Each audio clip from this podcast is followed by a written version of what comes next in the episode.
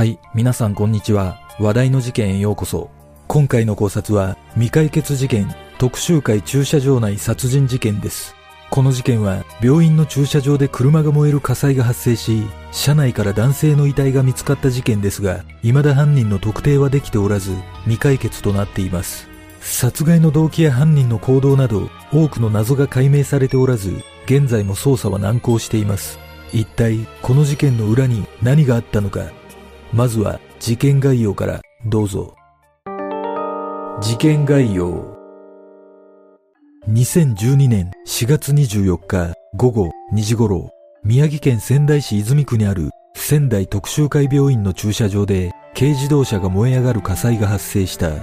通行人の通報で駆けつけた消防隊によって火災はすぐに消し止められたが、車の後部座席から高齢男性の遺体が発見され、車内にあった身分証明書を確認したところ、その男性は現場から約20キロ離れた仙台市太白区に住む男性 T さん当時60歳であることが判明した。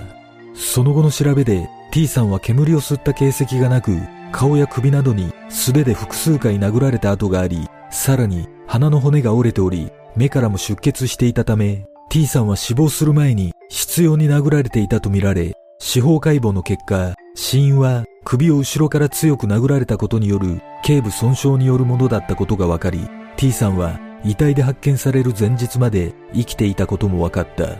このことから T さんは何者かに殺害された後、車ごと燃やされたとみて、警察は殺人、死体遺棄事件として捜査を開始した。しかし、現在も犯人の特定は愚か、有力な情報も得られず捜査は難航し、事件から間もなく10年を迎えようとしているが、未解決のままとなっている。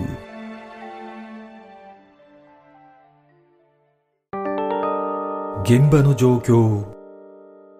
T さんの車が止められていた駐車場は有料制となっていたため駐車券が発行されているはずだが車内に駐車券がなかったことから入庫時間は判明しておらず隠蔽する目的で犯人が持ち去った可能性が高いとみられている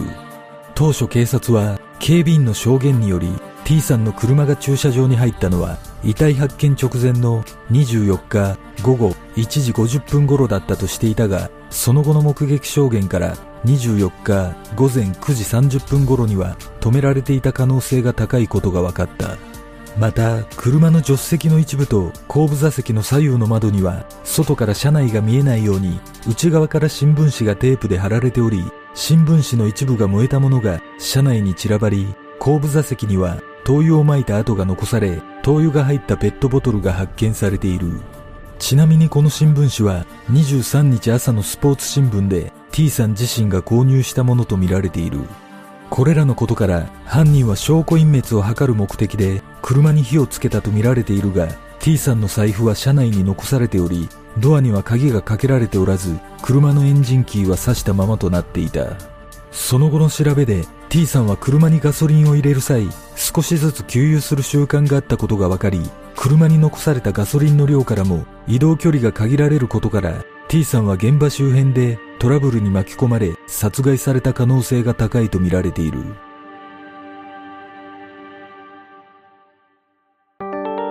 T さんの足取り殺害された T さんは身長159センチ、体重48キロと小柄でおとなしい性格だったという。事件前日4月23日昼頃、T さんは宮城県名取市のコンビニの駐車場で内縁の妻当時59歳と弁当を食べ、その後午後1時頃に仙台市太白区にあるパチンコ店まで内縁の妻を送っている。その直後、パチンコ店近くのコンビニ防犯カメラが軽自動車を運転する T さんの姿を捉えており、自宅方向へと向かっていたことが分かっているが、それ以降の足取りは不明のままとなっている。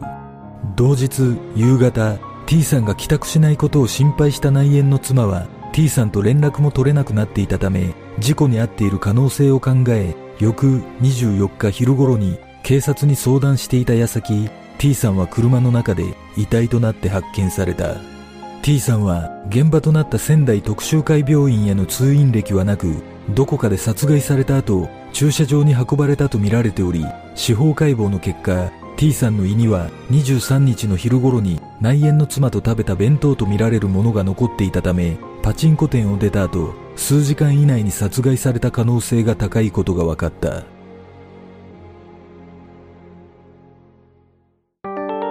数々の謎。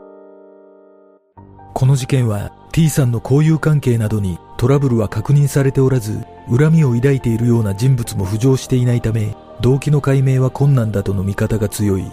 また、白昼堂々、人目につく病院の駐車場内で車ごと火をつけるといった大胆な犯行に疑問を感じる声も多く、なぜこの場所に車を移動させたのかという謎は今も解明されていない。一般的に犯行後火をつけるといった行為は何かしらの証拠を隠蔽するために行われることが多いとされているが、わざわざ人目につく場所に車を移動した上で火をつけるという行為は隠すことが目的である証拠隠滅の概念から矛盾するとの見方が強く、仮に意図的な見せしめの犯行だとするならば、車の窓に新聞紙を貼り付け、中が見えないように細工する必要はないため、この場合でも犯人の行動に矛盾が生じる。そして、車ごと全てを燃やすつもりで放火したとすれば、犯行に使われた灯油の量では明らかに不十分であり、手口は大胆なものの、どこか稚拙でずさんな印象が否めないとの見方も多く、犯人像を絞り込む上での謎は多く存在する。これらのことから犯人は T さんを殺害後、証拠隠滅以外の目的で車に火をつけた可能性が高いと見られているが、現在もその目的は解明されておらず、犯人の足取りも全くつかめていない。事件の真相とは？事件発生から間もなく10年が経とうとしているが、現在事件に関する情報は減少傾向にあり、2020年は1件寄せられただけとなっており、捜査本部は焦りを隠せず、事件の風化を懸念している。T さんの知人によると、T さんは非常に真面目な性格で、ギャンブルもせず、飲み歩くような習慣もなかったとされ、トラブルに巻き込まれるようなタイプではなかったとされている。実は、仙台特集会病院には T さんの車が駐車されていた正面側の駐車場とは別に、裏手にも駐車場があったとされているため、犯人があえて目立つ方の駐車場を選んでいたとすれば、何かしらの意図が隠されていた可能性が高いことがわかる。しかし、目立たせることに何かしらの意図が隠されていたとしても、病院の駐車場でなければならない理由までは想像できず、この事件の不可解さは増す一方となっている。また、これほど大胆な犯行にもかかわらず、犯人にたどり着く痕跡は一切残していないことからプロの犯行だったのではないかとの見方もあるが T さんを殺害する動機が見当たらず現在も捜査は難航している果たして T さんを殺害した人物は一体誰だったのかなぜ病院の駐車場で焼かれたのかこの事件の真相とは？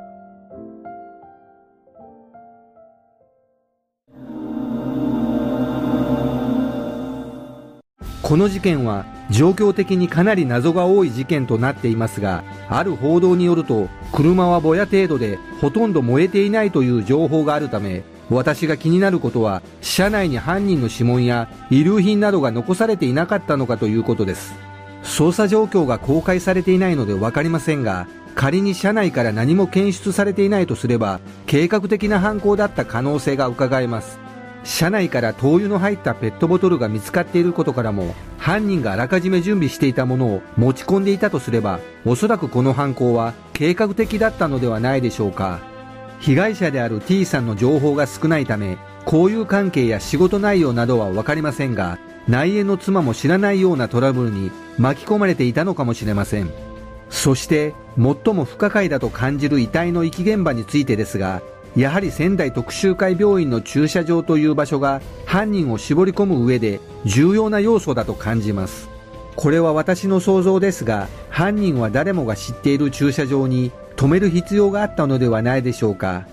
仮にこの事件が複数犯で殺害役と放火役がいたとすれば放火役に分かりやすい場所として仙台特集会病院の駐車場を選んだと考えることもできます。だとすれば24日午前9時30分頃に車が止められていたにもかかわらずその約5時間後に放火されていることも納得できます。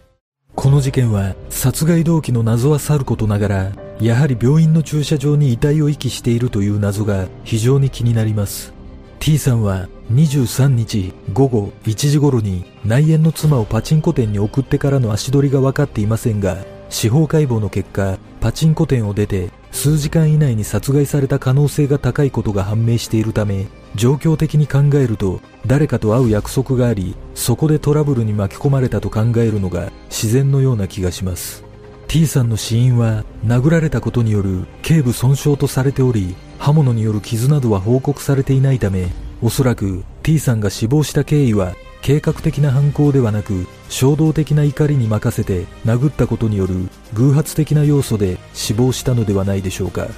そして最も不可解な謎とされる遺棄現場についてですがもしかしたら犯人は T さんを暴行した後我に返りまだ息があったために病院に連れて行こうとしたのではないでしょうか。仮に病院に着いた頃すでに T さんが息を引き取っていたとすれば車が病院の駐車場に放置されていたこともある程度納得できます。